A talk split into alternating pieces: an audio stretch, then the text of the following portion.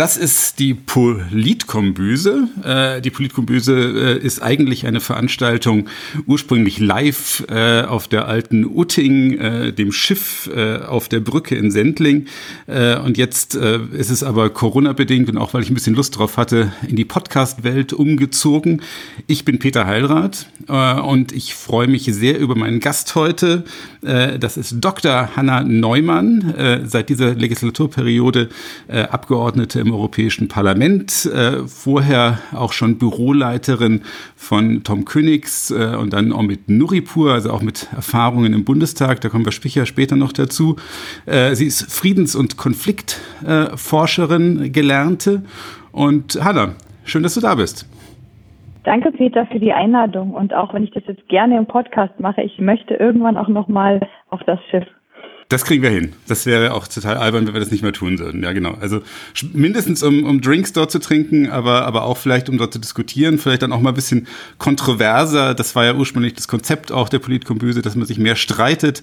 Wir sind jetzt hier vermutlich eher in der Atmosphäre, wo wir nicht so ganz weit voneinander entfernt sind, meinungsmäßig. Aber mal gucken, vielleicht gibt's ja auch so ein paar Sachen, äh, die wir ankratzen können. Ähm, lass uns doch gleich mal so ein bisschen in Medias Res gehen. Äh, die, die EU äh, ist ja im Moment, gerade wenn man so an die Grenzen von Griechenland äh, nach Italien schaut, äh, wenn man ins Mittelmeer schaut, äh, eine ziemlich frustrierende Veranstaltung, gerade was, was Menschenrechte äh, und, und Wertekanon angeht, auf den wir uns irgendwann mal in Lissabon geeinigt haben. Wie, wie, wie verärgert, wie frustriert bist du mit der EU? Also ich meine, das ist ja eigentlich nicht die EU, für die wir äh, im Europawahlkampf äh, so kräftig geworben haben. Ne? Also die Lage ist in der Tat sehr frustrierend und das ist sie auch nicht gerade, sondern das ist sie ja schon eine ganze Weile. Also eigentlich haben wir ja seit 2015 ganz deutlich dieses Problem, dass wir einfach Menschen haben, die in die Europäische Union wollen als Flüchtlinge und die wir nicht, die die EU nicht reinlassen will und selbst wenn sie dann drinnen sind, wie beispielsweise in Griechenland, mit denen wir auf eine Art und Weise umgehen, die ehrlich gesagt menschenunwürdig ist und die mir selber auch wirklich, also die ich sehr beschämend finde und mir tut es immer wieder weh, diese Bilder zu sehen, diese Geschichten zu hören ähm, und die Berichte zu sehen ähm, von den Grenzen. Ich finde aber, und es gehört auch zur Ehrlichkeit dazu, es ist eigentlich falsch, hier von die EU zu sprechen. Ähm, Legitim. Und zwar ist äh, für, viel, für viele ist ja die EU so ein sag mal so, so ein amorpher Körper, ne, die macht irgendwas, die tut irgendwas, aber so ist es nicht, sondern es ist ja einfach die Gemeinschaft der Mitgliedstaaten und eben der Regierung in den Mitgliedstaaten, die diese Entscheidung trifft. Ähm, und die eben die Entscheidung trifft, beispielsweise jetzt doch keine Flüchtlinge aufzunehmen, obwohl man sich ja darauf geeinigt hat, die zu verteilen. Die die Entscheidung trifft, einen Deal mit äh, der Türkei auszuhandeln, der nicht besonders gut funktioniert hat, vor allem in den letzten Monaten. Und ich finde, da muss man einfach sehr deutlich sein, um auch nicht über so eine, zu so einer Europafrustriertheit zu kommen, indem man ganz klar benennt, wer ist eigentlich das Problem, wo liegt das Problem im einzelnen Fall, wie sind wir dahin gekommen, wo wir jetzt hin sind, weil ich glaube auch, dass wir das nur mit dieser Differenziertheit dann wieder aufgelöst bekommen. Und das heißt eben bei der Verteilung der Flüchtlinge beispielsweise, ist es so, dass man sich mal auf einen Verteilungsschlüssel geeinigt hat, den hat man dann nicht eingehalten. Da ist es so, dass sich jetzt eigen, eigentlich einzelne Mitgliedstaaten auch vorwärts gehen können und sagen können, wir nehmen einfach mehr Flüchtlinge auf. Deutschland hat ja mal von 1500 gesprochen, dann kam die Corona-Krise, jetzt haben wir 50 aufgenommen. Ähm, das sind eben auch die ganz konkreten Probleme. Oder dass man der Europäischen Kommission sagt, überlegt euch mal eine Lösung und wenn sie eine Lösung vorlegen, einzelne Mitgliedstaaten, weil es muss eben nach wie vor einstimmig entschieden werden, sagen, ja, bei der Lösung machen wir aber nicht mit, ohne eine bessere Lösung auf den Tisch zu legen. Und das ist diese Vielschichtigkeit des Problems, die insgesamt dazu führt, dass es diese Frustrierung mit der EU gibt, das aber eigentlich eine Frustrierung mit einzelnen Mitgliedsländern oder auch mit der deutschen Bundesregierung ähm, sein sollte.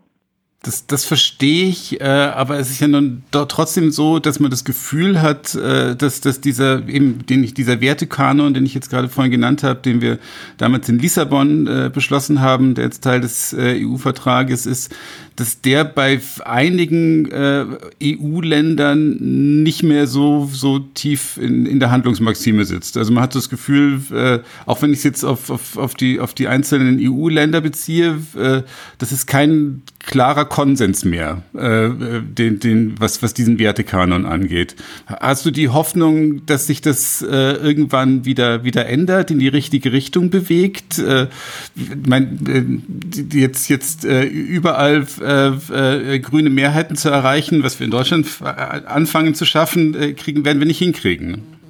Also wenn ich nicht die Hoffnung hätte, Dinge verändern zu können, dann wäre ich, glaube ich, nicht in die Politik gegangen. Ähm, nichtsdestotrotz, ich glaube nicht, dass es leicht ist. Also ich finde, Peter, du hast das ganz gut gesagt. Es gibt sehr viele Mitgliedsländer oder die Regierung in sehr vielen Mitgliedsländern, die sich von diesem gemeinsamen Wertekanon verabschiedet haben. Die dadurch, finde ich, auch sehr zynisch sagen, ähm, ist nicht unser Problem, weil die kommen ja in Italien, in Griechenland, in Malta, in Zypern an. Ähm, so funktioniert halt die Europäische Union nicht. Und ähm, wir sehen im Moment die Probleme, die daraus entstehen. Wir sehen auch, wie die Probleme größer werden. Und ich habe deswegen die Hoffnung noch nicht verloren, dass es grundsätzlich wir eine Masse, eine kritische Masse an entschiedenen Mitgliedstaaten zusammenbekommen, die doch bereit sind, diese Probleme zu lösen und wieder hin zu einer menschlicheren Asylpolitik zu kommen. Aber ja, das ist nicht leicht und ähm, die Corona-Krise macht es auch gerade nicht leichter. Also das ist für viele frustrierend die, weil man hatte ja das Gefühl hinter den Kulissen, dass man zumindest wieder miteinander redet, dass man sieht, dass da ein Problem ist, dass wir das Problem gemeinsam angehen müssen. Es ist nicht so, dass die Lösung auf dem Tisch lag, ne? Aber es gab zumindest wieder einen Dialog darüber und es gab ja auch das Ansinnen der Kommission, da in diesem Jahr einen Vorschlag vorzulegen. Ähm, und durch die Corona-Krise sind wir jetzt wieder ganz, ganz stark in diesen Reflex, jeder ist sich selbst der Nächste und wir lösen alles erstmal in den Nationalstaat reingerutscht, der jetzt natürlich auch bei der Verteilung von Flüchtlingen nicht hilft. Deswegen befürchte ich, es ist lange und es ist mühsam, aber es gibt keine Alternative. Also auch bei dieser ganzen Frustriertheit, ne? Ist Europa noch das, was es mal war? Ist Europa das, was wir uns gewünscht haben? Wird Europa seinen Werten gerecht? Naja, also ohne Europa wären wir all dem sicherlich nicht gerecht oder noch weniger gerecht.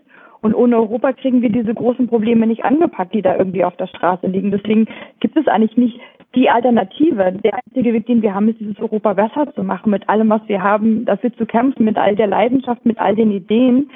Und zum Beispiel Erik Marquardt, der an der Grenze ist, der in Moria ist, der jetzt seit, glaube ich, sechs Wochen immer wieder berichtet. Damit durchbricht man schon auch diese Aufmerksamkeits- ähm, oder diese Ignoranz ne, immer wieder. Und es gibt dann Aufschrei und es gibt Aktionen und es gibt ein Bewusstsein und es fällt nicht hinten runter. Und das ist dann halt eben die Arbeit, die wir machen müssen, so lange, bis es wieder einen Konsens dafür gibt, das menschenwürdig und vernünftig anzugehen. Ja, genau. Also das, was, was Erik Marquardt äh, dort macht, ist natürlich ziemlich großartig, ähm, äh, weil er eben tatsächlich auch für Aufmerksamkeit sorgt.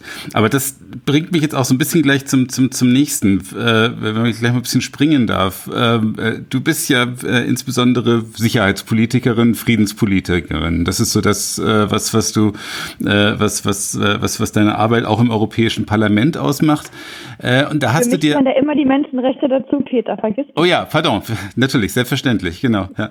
Ähm, ähm, aber da hast du dir natürlich was ausgesucht oder da bist du in was reingewachsen, äh, jetzt auch über deine, deine langjährige Arbeit, ja auch im Bundestag, ähm, was jetzt rechtlich äh, noch gar nicht so sehr und nicht so intensiv äh, auf der europäischen Ebene verankert ist. Also äh, was wir da äh, mit der äh, gemeinsamen äh, Sicherheits- und Außenpolitik äh, oder auch äh, der, der gemeinsamen äh, Sicherheitsverteidigungspolitik haben, äh, äh, ist immer noch arg begrenzt äh, in den in den Kompetenzen, äh, die die EU hat. Und ich gebe zu, dass ich mir immer so ein bisschen äh, schon überlege, ob sich denn wirklich lohnt. Äh, äh, auch den, den, den neuen Namen des, äh, des, des äh, hohen Vertreters äh, für die Außensicherheitspolitik sich zu merken äh, äh, oder, äh, oder ob der genauso äh, wenig präsent sein wird äh, wie, wie seine Vorgängerin. Ähm, da, wie, wie, wie, wie denkst du dir da jetzt äh, Sicherheits- und Friedenspolitik äh, auf, auf europäischer Ebene? Das ist so ähnlich wie mit der ersten Frage, die du gestellt hast, Das ist wieder ein bisschen kompliziert. Ja, gerne. Ähm, also es ist zum einen natürlich so, und ähm, das steht ja auch im Lissabonner Vertrag, dass Außen-, Sicherheits-, Verteidigungspolitik na, nach wie vor nationalstaatliches Handeln ist und dementsprechend die großen Entscheidungen im Außenministerrat, also im Rat der Außenminister oder im Rat der Verteidigungsminister getroffen wird. Nichtsdestotrotz haben wir in den letzten, doch seit dem Lissabonner Vertrag, also ich würde sagen, so in den letzten 20 Jahren und nochmal sehr viel deutlicher seit der Wirtschaftskrise tatsächlich gesehen, dass die Mitgliedstaaten zusammenarbeiten, weil schon so eine Gewissheit entstanden ist, dass man als einzelner Mitgliedstaat, egal ob groß oder klein, auch in dieser Welt nicht viel reißen kann. Also es hat mal jemand diesen Satz geprägt, den ich sehr schön finde. Es gibt kleine Mitgliedstaaten und es gibt Mitgliedstaaten, die noch nicht wissen, dass sie klein ist. Und das trifft es klein sind und das trifft es eigentlich sehr gut. Ähm, weil man eben gerade jetzt mit China, die wichtig werden, mit Russland, die sich außenpolitisch sehr stark engagieren, mit den USA, die naja, eine destruktive Rolle spielen im Moment, aber auch als sie eine konstruktive Rolle gespielt haben, doch sehr, sehr starke außenpolitische Akteure hat. Und in, in diesem Spiel kann man eigentlich nur mitspielen, wenn man eine ähnlich starke Wirtschaftsmacht, eine ähnlich starke diplomatische Macht und leider in vielen Konflikten dieser Welt auch eine gewisse militärische Macht sozusagen mit an den Verhandlungstisch bringt. Und das schafft man eben nicht als Frankreich und das schafft man nicht als Deutschland und das schafft man noch weniger als Polen, Tschechien oder Portugal. Und deswegen gibt es eben im Moment ne, alle 14 Tage oder einmal im Monat ein Außenministerrat, wo die Außenminister alle zusammenkommen. Im Moment telefonieren sie sich zusammen und ihre Außenpolitik in entscheidenden Bereichen abstimmen, dazu gemeinsamen Statements kommen. Das sind jetzt nicht immer die progressivsten oder durchschlagkräftigsten Statements, aber es gibt eine ganz, ganz regelmäßige Abstimmung und das eben genau deswegen, weil allen klar ist, alleine kommen sie nicht weiter, aber so 28 schon. Wir haben gesehen nach der Wirtschaftskrise, das war sehr interessant, dass auf einmal das, was lange undenkbar war, dass man im militärischen Bereich wirklich zusammenarbeitet, also dass man gemeinsam Fähigkeiten entwickelt, ähm, dass man ähm, gemeinsam ähm, sich noch mal viel stärker vernetzt und austauscht, was man eigentlich hat in jedem Land und wie man sich national weiterentwickeln möchte mit seinen militärischen Fähigkeiten, wie man sich die gegenseitig zur Verfügung stellen kann, ne? wie man die so kompatibel macht, dass die miteinander funktionieren das schien ganz lange undenkbar, vor allem für die Osteuropäer. Und dann kam die Wirtschaftskrise und alle mussten irgendwie auf einmal sparen und ihre Haushalte konsolidieren. Und natürlich war viel weniger Geld auch für Verteidigung da.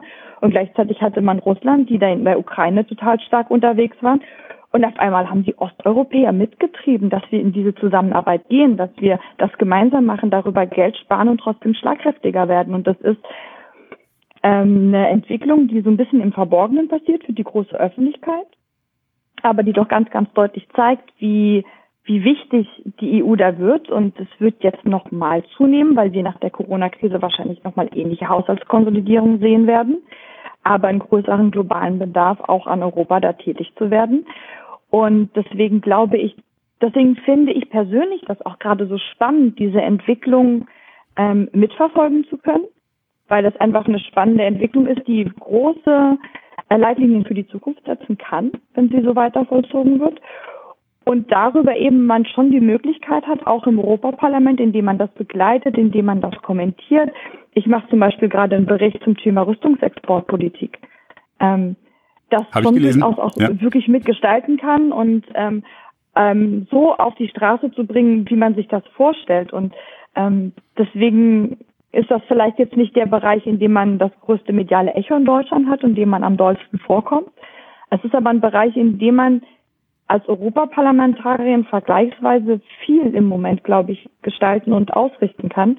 Und deswegen finde ich den sehr, sehr spannend und würde auch sagen, als jemand, der lieber die Welt verändern möchte, als das Gesicht auf Seite 1 in der Zeitung zu haben, für mich eigentlich ein ganz guter Ort ist, gerade zu sein.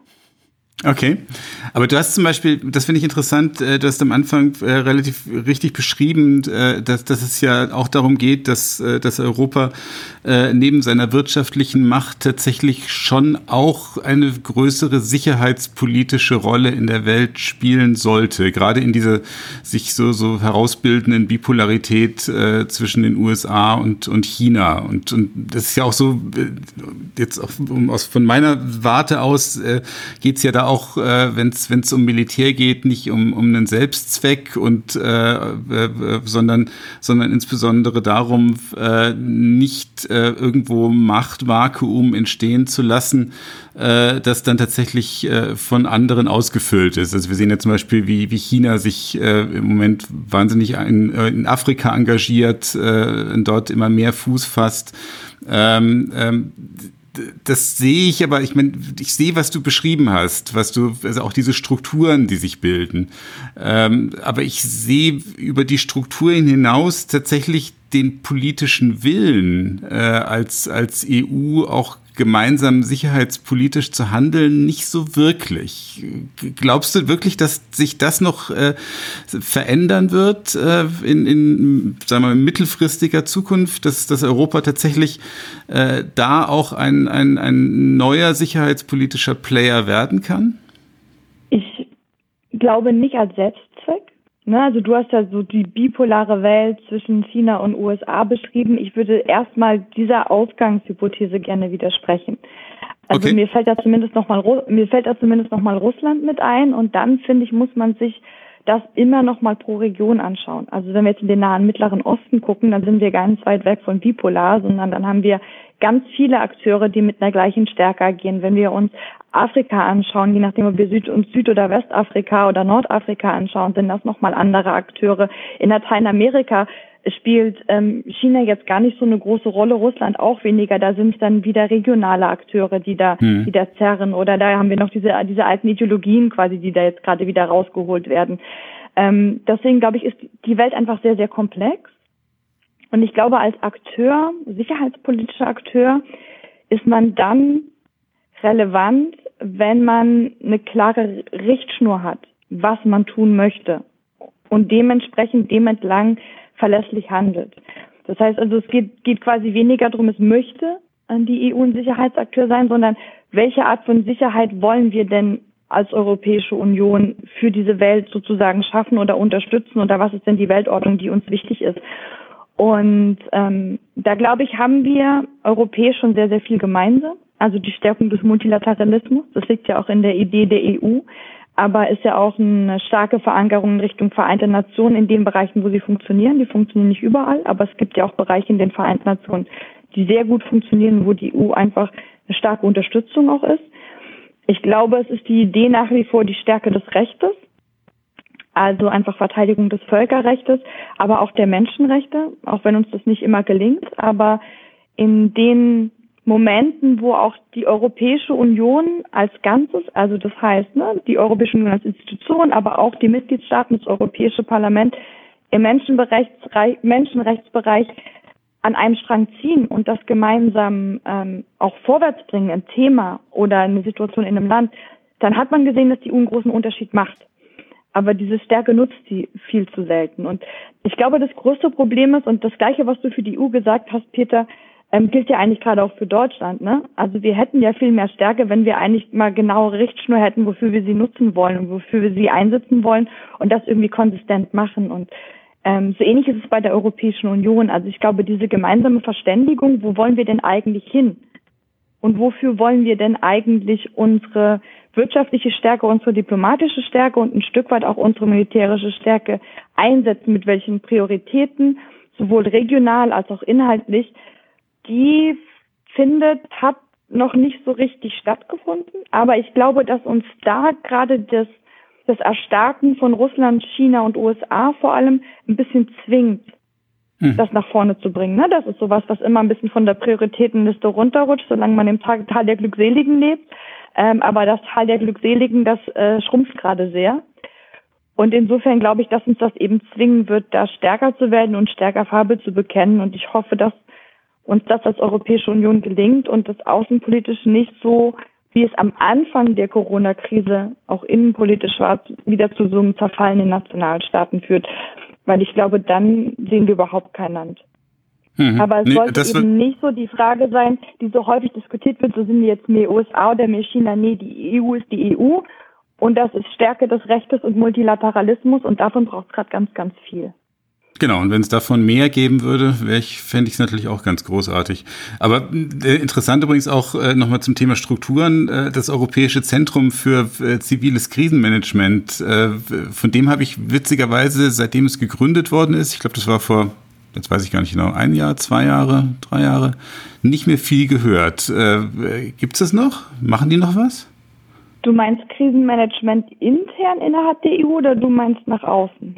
Also es, gibt, es, ist, es, es, gibt dieses Europäische Zentrum für ziviles Krisenmanagement, das glaube ich auch so ein bisschen äh, von Deutschland angestoßen äh, ge gegründet wurde äh, und so ein bisschen die, die zivile Seite der europäischen Sicherheitspolitik äh, in, in Strukturen fassen sollte.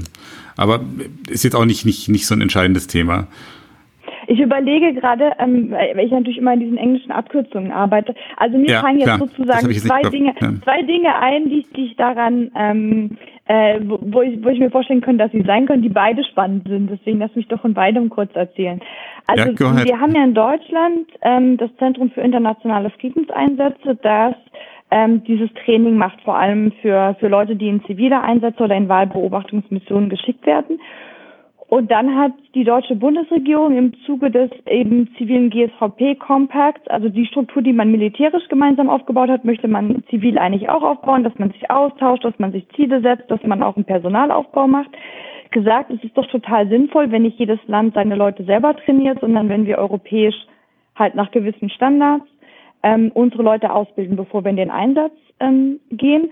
Und da hat Deutschland gesagt, dann bauen wir doch so ein Zentrum für die ganze EU. Und das haben sie, glaube ich, im Herbst letzten Jahres eröffnet. Da muss man einfach noch Mhm. schauen, Genau. ähm, wie sich das bewährt. Aber es ist von der Idee her toll, weil ähm, viele kleine Mitgliedstaaten, die mal sowas wie 10 oder 20 Leute in eine zivile Mission schicken, überhaupt natürlich nicht so eine Infrastruktur selber aufbauen können. Und man in der Vergangenheit immer das Problem hatte, dass die Leute eben mit ganz unterschiedlichen Vorkenntnissen in diese Missionen kamen und dann sehr lange Zeit darauf verwendet werden musste, einfach sich auf gemeinsame Arbeitsstandards und so weiter und so fort ähm, zu einigen und da auch einzuarbeiten. Ähm, insofern, glaube ich, war das ein guter Vorstoß. Ähm, und dann gibt es ähm, einfach in Brüssel eine Einheit, die die zivilen Einsätze managt. Also so wie man sich so ein ähm, Kontroll-, so militärisches Operationszentrum vorstellt. Sowas gibt's auch fürs Zivile. Und ähm, davon hört man nichts, weil die einfach ganz heimlich, still und leise ähm, ihre operationale Arbeit machen und gucken, dass diese zivilen Missionen laufen, dass sie ihr Personal kriegen, dass sie die Logistik kriegen, die Vorabkommandos hinschicken, wenn man eine neue Mission startet und einfach mal gucken, was brauchen wir da, was sind die Bedingungen, die in der Abwicklung von der Mission gucken, wie das zurückgeht. Ähm, Falls du das gemeint hast, dann kriegt man, glaube ich, davon einfach nicht viel mit, weil die natürlich im Operationalen eingebunden sind, aber kein politischer Akteur sind oder jetzt auch nicht ähm, Hm. groß da med Ja. mediale Öffentlichkeit erzeugen. Aber die kommen zum Beispiel immer wieder zu uns in den Ausschuss und berichten uns und an die wenden wir uns auch immer, wenn wir Fragen haben. Ich habe ja zum Irak zum Beispiel viel gearbeitet. Im Irak hat die EU Mhm. auch eine kleine Trainingsmission. Ich glaube, es waren 50 am Anfang, sind jetzt 95 Leute, die das Innenministerium im Bereich Sicherheitssektorreform trainieren sollen. Und als dann die Proteste anfingen im Irak und ja, Da warst du ja gerade da, ne? In Bagdad, ne? wurde. Genau, ich war in, in Bagdad, als die zweite Welle gerade losging und musste dann auch nach Erbil fliegen und habe dann von dort aus gearbeitet, weil Bagdad einfach ähm, gerade für Ausländer zu unsicher war. Zu der Zeit aber, da sind ja viele Protestanten ums Leben, ge Protestierende, Entschuldigung, nicht Protestanten, ähm, Protestierende ums Leben gekommen, ähm, weil sie entweder gezielt erschossen wurden oder auch Tränengasgranaten quasi als Munition eingesetzt wurden. Also normalerweise fliegen die ja in so einem Bogen und explodieren dann und dann kommt dieses Tränengas raus.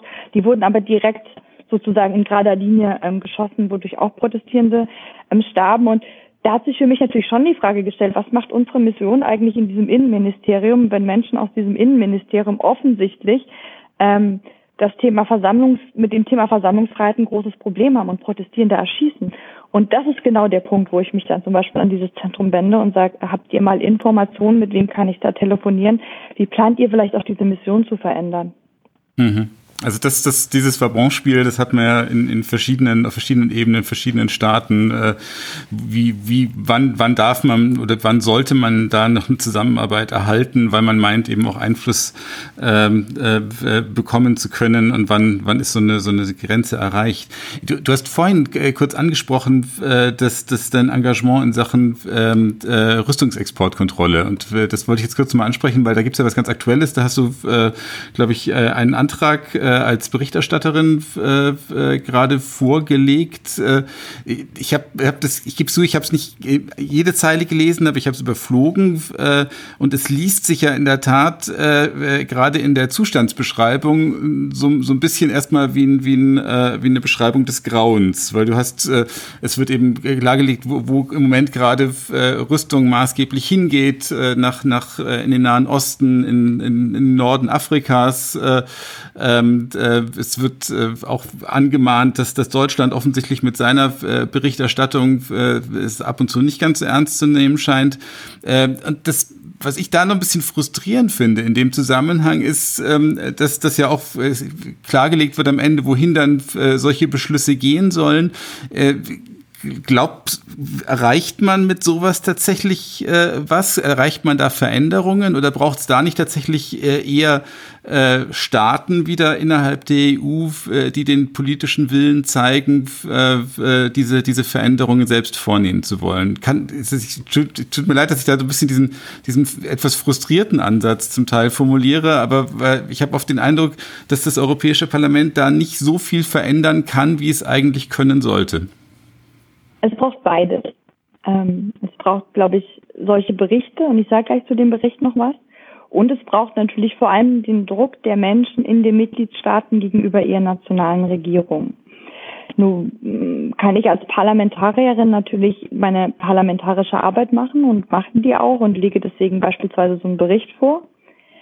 Aber ich kann natürlich auch schauen, dass ich mit vielen zivilgesellschaftlichen Organisationen zusammenarbeite, ähm, die dann wiederum in ihren Kreisen dafür sorgen, dass auch ein gewisser Druck und eine gewisse Überwachung und ein gewisser Rechtfertigungsdruck auch entsteht in dem Bereich. Und ich muss gestehen, ich komme gleich wieder zu dem Rüstungsexportbereich zurück, aber mich macht vor dem Hintergrund zum Beispiel Fridays for Future total mutig. Also ich meine, Peter, wie Grüne, seit wie vielen Jahren haben wir eigentlich versucht, auf die Straße zu gehen und irgendwie was zu ändern in diesem Klimabereich? Und wie klein waren die Schritte, mit denen wir vorwärts gekommen sind und wie demotivierend war das manchmal? Und dann kam auf einmal der Druck, aber der Druck kommt natürlich auch nur dann, oder der wird nur dann wirksam, wenn auch Konzepte da sind, wie man es denn auch anpacken und ändern kann und wenn Wege beschrieben werden. Und ich glaube, wenn das beides zusammenkommt, also ne, die Wege, was ist das Problem? Wie können wir das Problem lösen, ist der eine Schritt. Und der andere Schritt ist dann natürlich der Druck, der sagt, ja, und wir wollen genau, dass ihr diesen Weg jetzt geht. Ähm, das muss zusammenkommen. Und was ich in dem Bericht mache, ist natürlich zum einen zu beschreiben, was die ganzen Probleme sind und die sind groß. Also wenn man sich anschaut, dass die meisten Waffen aus der EU in den Nahen und Mittleren Osten kommen, also wenn eine Region nicht noch mehr Waffen braucht, dann ist es der Nahe und Mittlere Osten. Die Probleme sind aber auch groß, weil die Rüstungsexportpraktiken zwischen den Mitgliedstaaten der EU total unterschiedlich sind. Also mal überspitzt formuliert, Frankreich exportiert, was es will. Und aus anderen Ländern geht halt gar nichts raus. Manche exportieren nicht nach Russland oder wollen nicht nach Russland exportiert werden. Andere haben Probleme damit, dass es nach Saudi-Arabien geht, wie Deutschland. Und im, äh, wenn man sich die ganze EU als Ganzes anschaut und was dann Waffen rausgeht, werden es jedes Jahr mehr, die rausgehen. Und das ist insgesamt, glaube ich, ein sehr, sehr großes Problem, das man beschreiben muss. Und das Problem wird im Moment nochmal deswegen größer, weil wir, das haben wir ja in der allerersten Frage angesprochen, Peter, ähm, ja zunehmend zusammenarbeiten zwischen europäischen Mitgliedstaaten, wenn es um die Entwicklung von Waffen geht, wenn es um die Produktion von Waffen geht. Das heißt also, wir haben meistens zwei oder drei oder vier oder fünf Länder, die zusammen ein Waffensystem bauen, zum Beispiel der Eurofighter. So. Aber die Entscheidung darüber, ob dieses Waffensystem exportiert wird oder nicht, die treffen immer noch einzelne Nationalstaaten und nicht die. Mhm. Und das führt im Moment zum einen dazu, dass ich sage immer, der entscheidet, der die letzte Schraube reindreht, weil der diese endgültige Exportentscheidung trifft. Und das ist leider zunehmend Frankreich, weil aus Frankreich alles rausgeht. Das heißt, Rüstungskonzerne schieben das sozusagen hin und her häufig und nutzen diese Lücken, die dadurch entstehen, um möglichst viel zu exportieren. Das führt dazu, dass es häufig gerade zwischen Ländern wie Deutschland, Deutschland hat im europäischen Vergleich relativ strenge Regeln. Ich hätte die immer gerne noch strenger, aber sie sind relativ streng.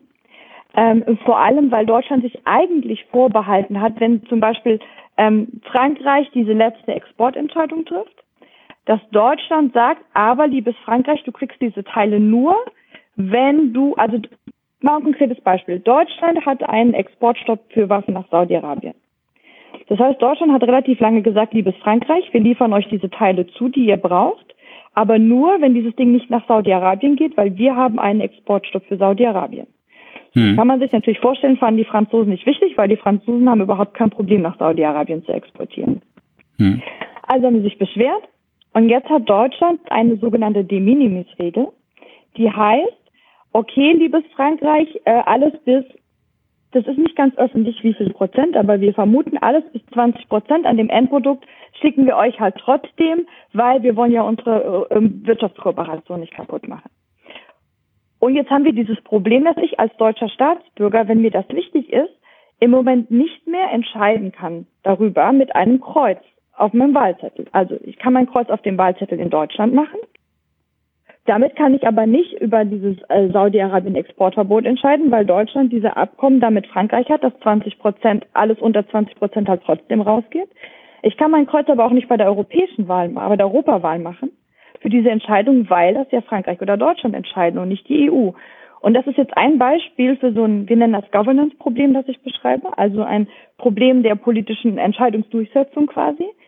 Und davon werden wir in Zukunft viel, viel mehr sehen, weil wir immer, immer stärker zusammenarbeiten in diesem Rüstungsbereich. Und was ich in dem Bericht auch mache, ist genau diese Demokratiedefizite zu beschreiben, die wir haben, in der Hoffnung, damit den Druck zu erhöhen, zu sagen, okay, also entweder wir hören jetzt auf, eher europäisch zusammenzuarbeiten, was nicht funktioniert, was ich auch nicht für sinnvoll halte. Oder wenn wir schon einen europäischen Binnenmarkt für diese ganzen Teile haben und wenn wir die gemeinsam entwickeln und produzieren, dann lasst uns doch verflucht nochmal auch gemeinsam entscheiden, wohin wir die exportieren. Und eigentlich gibt es eine gemeinsa einen gemeinsamen Standpunkt, der rechtlich verbindlich sein sollte, der EU-Mitgliedstaaten, was den Export angeht, der genau das erreichen soll, dass man also gemeinsam entscheidet und das gemeinsam äh, bestimmt, der auch sehr, sehr streng ist. Also der sagt ähnlich wie in Deutschland, äh, nicht, ähm, nicht, dürfen nicht exportiert werden, wenn die Gefahr besteht, dass sie zu Menschenrechtsverletzungen eingesetzt werden, dürfen nicht exportiert werden in Krisen- und Kriegsregionen, dürfen nicht exportiert werden an Regime, die das Völkerrecht nicht achten und so gibt es noch ein paar weitere Punkte. Das Problem ist, bei dem steht zwar drin, er ist rechtlich bindend, aber weil die Exportentscheidungen nach wie vor nationale Souveränität sind, gibt es kein Gericht, wo man das einklagen kann. Und genau das führt im Moment eben dazu diesem Wildwuchs. Und das Ziel dieses Berichtes und vieler Dinge, die danach noch folgen werden, und das ist in der Tat ein dickes Brett, Peter, ähm, dienen dazu, genau zu sagen, gut, dann lasst es uns vernünftig europäisch angehen, auf eine Art und Weise, die demokratisch sauber ist und die juristisch sauber ist. Hm. Und vielleicht noch kurz ergänzt, weil ich das, äh, weil mir das in einem Bericht noch aufgefallen ist und ich auch besonders für wichtig äh, gehalten habe, ist die äh, Betonung in der notwendigen Endverbleibskontrolle. Äh, das, was ja auch äh, zum Teil in Deutschland aus meiner Sicht äh, noch nicht so richtig funktioniert, weil, weil die da auch Personal, personell nicht so ausgestattet sind, wie sie ausgestattet sein, sein sollten. Ähm, ich würde wahnsinnig gern noch ein, ein Thema mit dir andiskutieren, das man vielleicht eigentlich ja gar nicht so öffentlich diskutieren soll, das ich aber äh, so spannend finde, äh, ein innergrünes Thema, dass ich finde, man muss mal drüber reden. Ähm, ähm, und zwar tatsächlich nochmal äh, das Thema äh, Rolle des Militär äh, auch in der grünen Sicherheitspolitik. Wir sind uns ja total einig, dass das äh, äh, Militär äh, in allen Konstellationen immer nur eine Ultima Ratio ist, dass Militär auch nie ein Selbstzweck sein darf, dass äh, Militär immer nur, wenn es äh, überhaupt äh, eine Rolle spielt, Spielraum für, für Diplomatie äh, erweitern, erweitern soll. Äh, aber ähm, oder andersrum gesagt, äh, und ich habe auch das, das Gefühl, es gibt mittlerweile auch unter grünen Sicherheitspolitikern äh, da einen relativ großen Konsens äh, darüber, wie, wie man diese Rolle definiert. Ähm, also ich sag mal so Auseinandersetzungen wie beim Kosovo-Parteitag würde es zumindest äh, unter den Abgeordneten des Bundestages auch äh, oder des äh, auch den Abgeordneten, den äh, grünen Abgeordneten des Europaparlaments vermutlich nicht mehr geben. Was ich aber interessant finde, ist, dass äh, dass es diese diesen Konsens habe ich oft das Gefühl unter Mitgliedern der Grünen nicht in der Form gibt. Also ich habe zum Beispiel äh, auch in meiner Landesarbeitsgemeinschaft äh, äh, einzelne Mitglieder, die auch aus einer christlichen Motivation, zum Teil auch einer äh, explizit pazifistischen äh, Motivation heraus, äh, da noch äh, sehr viel restriktivere äh, äh, Gesichtspunkte vertreten. Und ich finde es persönlich immer sehr spannend, mich mit denen auseinanderzusetzen. Finde es auch hilfreich, diese Auseinandersetzung zu führen. Das siehst du sicher, sicher ähnlich. Äh, und ich, es sind auch immer, auch immer, ich sag mal, ein, ein freundschaftliches Ringen, das da stattfindet.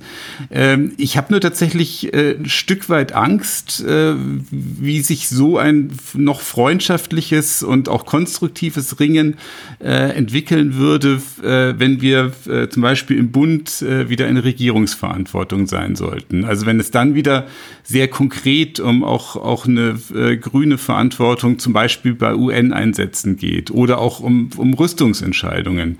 Wie, wie beurteilst du da diese, diese, diese Entwicklung oder auch so ein bisschen das, das innergrüne Ringen?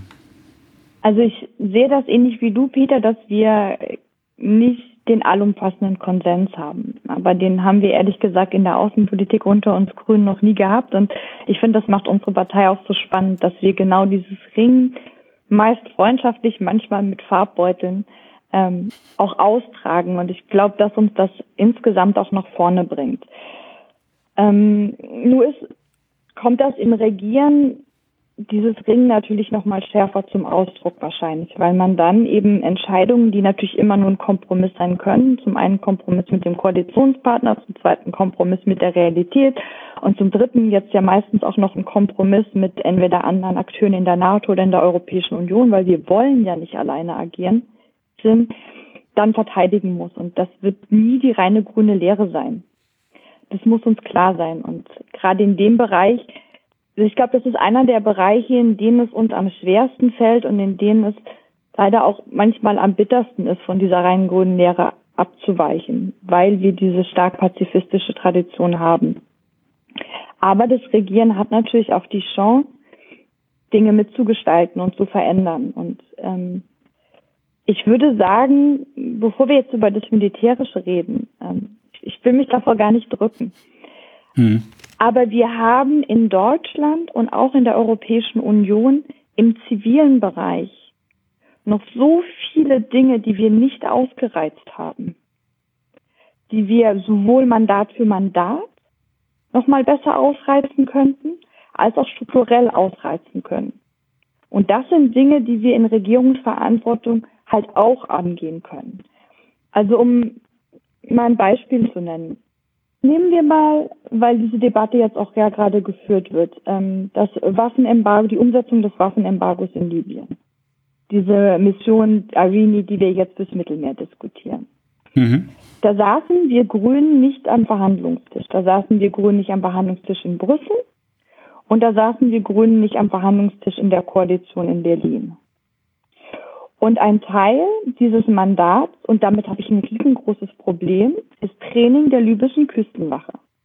Und zwar soll die libysche Küstenwache nicht etwa darin trainiert werden, ein Waffenembargo umzusetzen. Die soll auch nicht darin trainiert werden, ähm, Menschenrechte walten zu lassen bei all der Arbeit, die sie im Mittelmeer gemacht wird, sondern sie soll in Schleuserbekämpfung trainiert werden. So. Mhm da ginge zivil noch viel, viel mehr, was man in dieses Mandat mit rein verhandeln könnte. Gerade in dieses Trainingsmandat. Und das ist eben nicht passiert. Ne? Und das meine ich. Und ähm, auf struktureller Basis, ähm, das Verteidigungsministerium selber sagt ja genau das, was du sagst, Peter, immer wieder. Die sagen, das Militär kann nur ein kleiner Teil sein und kann nie die Lösung sein. Und wir brauchen eine große Einbindung in das Zivile, in die Entwicklungshilfe, in die Diplomatie, in die Wiederaufbauhilfe, in die ähm, Strukturveränderungen, in den Regierungen, in den Ländern, in denen wir intervenieren und so weiter und so fort. Und dafür sind die Ressourcen in unseren Botschaften aber meistens nicht da. Unsere, gerade unsere Botschaften wurden extrem runtergespart in den letzten Jahren, was das Personal angeht was eben auch die Möglichkeit angeht, mit dem bisschen Zivilgesellschaft in Ländern, wo die zusammenschrumpft, vorsichtig zu interagieren, weil man das öffentlich gar nicht mehr so machen kann. Man kann die ja gar nicht mehr einladen heutzutage und sagen, komm, wir machen jetzt mal ein Roundtable der Zivilgesellschaft und reden über die Rechte der Frauen in Saudi-Arabien. Das machst du einmal und dann sind alle, die da waren, weg. Sondern mhm. es braucht eine ganz andere Arbeit, die viel zeitintensiver, die viel vorsichtiger ist, die viel vertrauensaufbauender ist. Und das haben wir auch nicht ausgereizt. Und ähm, ich will das immer dazu sagen, weil das ganz interessant ist, wenn ich bei uns Grünen rede, wenn ich zum Beispiel zu einer BAG oder einer LAG gehe, da habe ich immer das Gefühl, ich bin die Militärtante, weil ich verteidige, warum man durchaus auch Militär braucht. Und wenn ich im Europaparlament sitze, dann habe ich immer das Gefühl, ich bin hier die totale Friedenstaube und die zivile, die zivile Pazifistin, weil ich diejenige bin, die immer sagt, ey, lasst uns aber das Zivile nicht vergessen. Und ich glaube, das Wichtige ist eine gute Basis. Und das ist natürlich von Kontext zu Kontext unterschiedlich, was man da betonen muss, aber ich glaube, wir müssen ganz deutlich über beides reden. So, jetzt zum Militär. Ähm, mir stinkt es total, dass in den letzten Jahren sich so eine Ent sowas entwickelt hat global, wo man sich an Verhandlungstische bombt. Also ich habe das Gefühl, und das hat jetzt auch Libyen wieder deutlich gezeigt, das ist in Syrien so, diejenigen, die ähm, entweder glaubhaft androhen, dass sie jetzt hier gleich mit Militär einmarschieren, oder als Stellvertretermacht irgendwie in einem Konflikt unterwegs sind, die haben auch ein Recht am Verhandlungstisch zu sitzen und die, die irgendwie versuchen, das friedlich und zivil anzugehen in dem Land wie außerhalb, äh, die sitzen so ein bisschen am Rande. Und das führt natürlich zu so einer Eskalationsdynamik, die nicht schön ist, die ich gerne grundsätzlich ändern würde, bei der es aber leider im Moment halt auch so ist, dass man ein gewisses Drohszenario aufbauen können muss, um da mitreden zu können. Ich finde das nicht gut und ich finde das nicht dolle, aber solange es so ist, befürchte ich, kommen wir als Europäische Union auch nicht ganz umhin, dann nicht mitzuspielen. So, und das andere ist natürlich der Punkt der Verteidigung. Also klar ist das für uns irgendwie weit weg, wenn Russland da in der Ukraine einmarschiert. Aber für andere osteuropäische Staaten, die auch historisch nochmal eine ganz Erfahrung, eine ganz andere Erfahrung haben, ähm, mit ähm, Truppen, die auf einmal bei ihnen Aufstände und Demokratiebewegungen und ähnliches niederschlagen, war das eine ganz akute Drohung und eine ganz akute Angst. Und dazu sagen, also dagegen möchten wir uns schon verteidigen können, finde ich, hat eine gewisse Legitimität. Das heißt jetzt nicht, dass wir alle mit unseren äh, Bomben hier wild um uns rumdrohen sollen. Aber ich finde, das heißt schon, dass wir grundsätzlich die Möglichkeit haben sollten, uns gegen solche Aggressionen verteidigen zu können und wenn Menschen, und da reden wir halt dann doch wieder über sowas wie Genozid, was leider nicht vom Tisch ist, das haben wir auch mit den Jesidinnen im Irak gesehen, das sehen wir teilweise bei Situationen in Syrien und ich befürchte, da sind wir auch in anderen Regionen dieser Welt nicht vorgefeilt. Da möchte ich schon, dass wir die Option haben, Zivilisten vor solchen massiven Menschenrechtsverletzungen auch verteidigen zu können. Und das kann man leider nicht nur mit einem Buch in der Hand. Ähm, das heißt, solange die Welt so grausam ist, wie sie ist, werden wir weiter dieses Militär brauchen. Nichtsdestotrotz sollten wir weiter zum Ziel haben, es abzuschaffen. Mhm. Absolut. Also ich finde es auch interessant, was du gesagt hast am Anfang, äh, dass du da in bestimmten äh, Szenarien in die Rolle äh, der Militärtante reingedrängt wirst. Das empfinde ich natürlich auch so. Also ich, ich sehe mich ja auch nicht als als als ein Militärbefürworter per se, äh, aber äh, das ist ja tatsächlich oft äh, oft der der der konfliktreichste Bereich, gerade auch auch im innergrünen Diskurs. Dadurch entsteht dann auch äh, deswegen thematisiert kritisiere ich dann oft auch öfter, als ich äh, als man es eigentlich sollte, äh, weil natürlich das zivile Engagement auch eine viel, viel äh, größere Rolle spielen sollte. Ähm, ich würde ganz gerne vielleicht abschließend äh, noch mal ganz kurz äh, äh zu diesem äh, zu deinen Erfahrungen äh, aus dem Bundestag und aus dem Europäischen Parlament kommen. Also das ist ja super interessant, dass du äh, beide Parlamente quasi jetzt in und auswendig kennst, auch die die unterschiedliche Arbeit.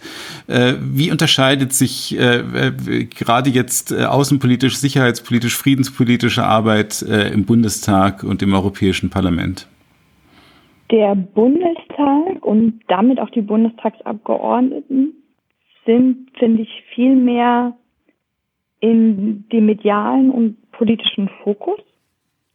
Da ist auch sehr viel tagesaktuell, da ist einfach viel, viel mediale Präsenz, viel, was man auch so zeitschnell quasi kommentieren muss.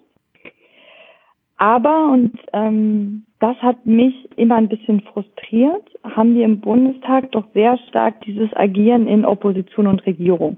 So ist halt einfach der Bundestag und so ist unser demokratisches System angelegt. Das heißt, ähm, die Regierung legt halt ein Mandat vor und in der Opposition kann man sich dann eine Meinung darüber bilden, wie man das findet. Und dann schreibt man das in einen eigenen Antrag, wenn man das jetzt nicht genauso findet wie die Regierung. Und dann schreibt man einen eigenen Antrag und sagt, das finde ich gut und das finde ich schlecht und das würde ich anders machen. Und dann ist aber eigentlich vollkommen klar, wie das ausgeht. Also die Regierung hat dann in der Regel genug Stimmen, um ihren Antrag oder ihr Mandat durchzukriegen. Und die Opposition hat dann ihre Meinung nochmal zu Papier gebracht und hat vielleicht an der einen oder anderen kleinen Stelle irgendwie was verändert. Und das ist ja nicht nur bei Mandaten so, sondern das geht ja durch alle Politikbereiche, sowohl der Außensicherheitspolitik als auch der Innenpolitik. Es ist immer Regierung, Opposition und selten macht man mal was gemeinsam.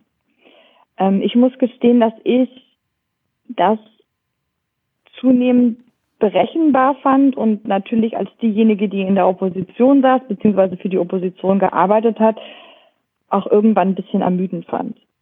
Ähm, weil man nicht in dem Maße das Gefühl hatte, Dinge verändern zu können, wie man das eigentlich wollte. Und ich finde, dadurch immer ziemlich viele innerparteiliche Diskussionen entstanden sind. Also wir Grünen haben ja miteinander um unseren grünen Antrag gerungen. Und wir haben ja nicht mit den anderen Parteien um einen Antrag des Parlaments gerungen.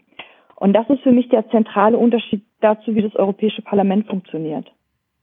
Im Europäischen Parlament gibt es eben diesen Automatismus von Regierung und Opposition nicht, weil es viel vielschichtiger ist. Also es gibt immer nationale Loyalitäten. Ähm, es gibt dann ja Parteienfamilien, aber die sind sich nicht so eng. Also ich sag mal, die Grünen aus Frankreich und die Grünen aus Spanien und die Grünen aus Deutschland sind sich nicht so eng wie die Grünen aus den verschiedenen Bundesländern im Bundestag.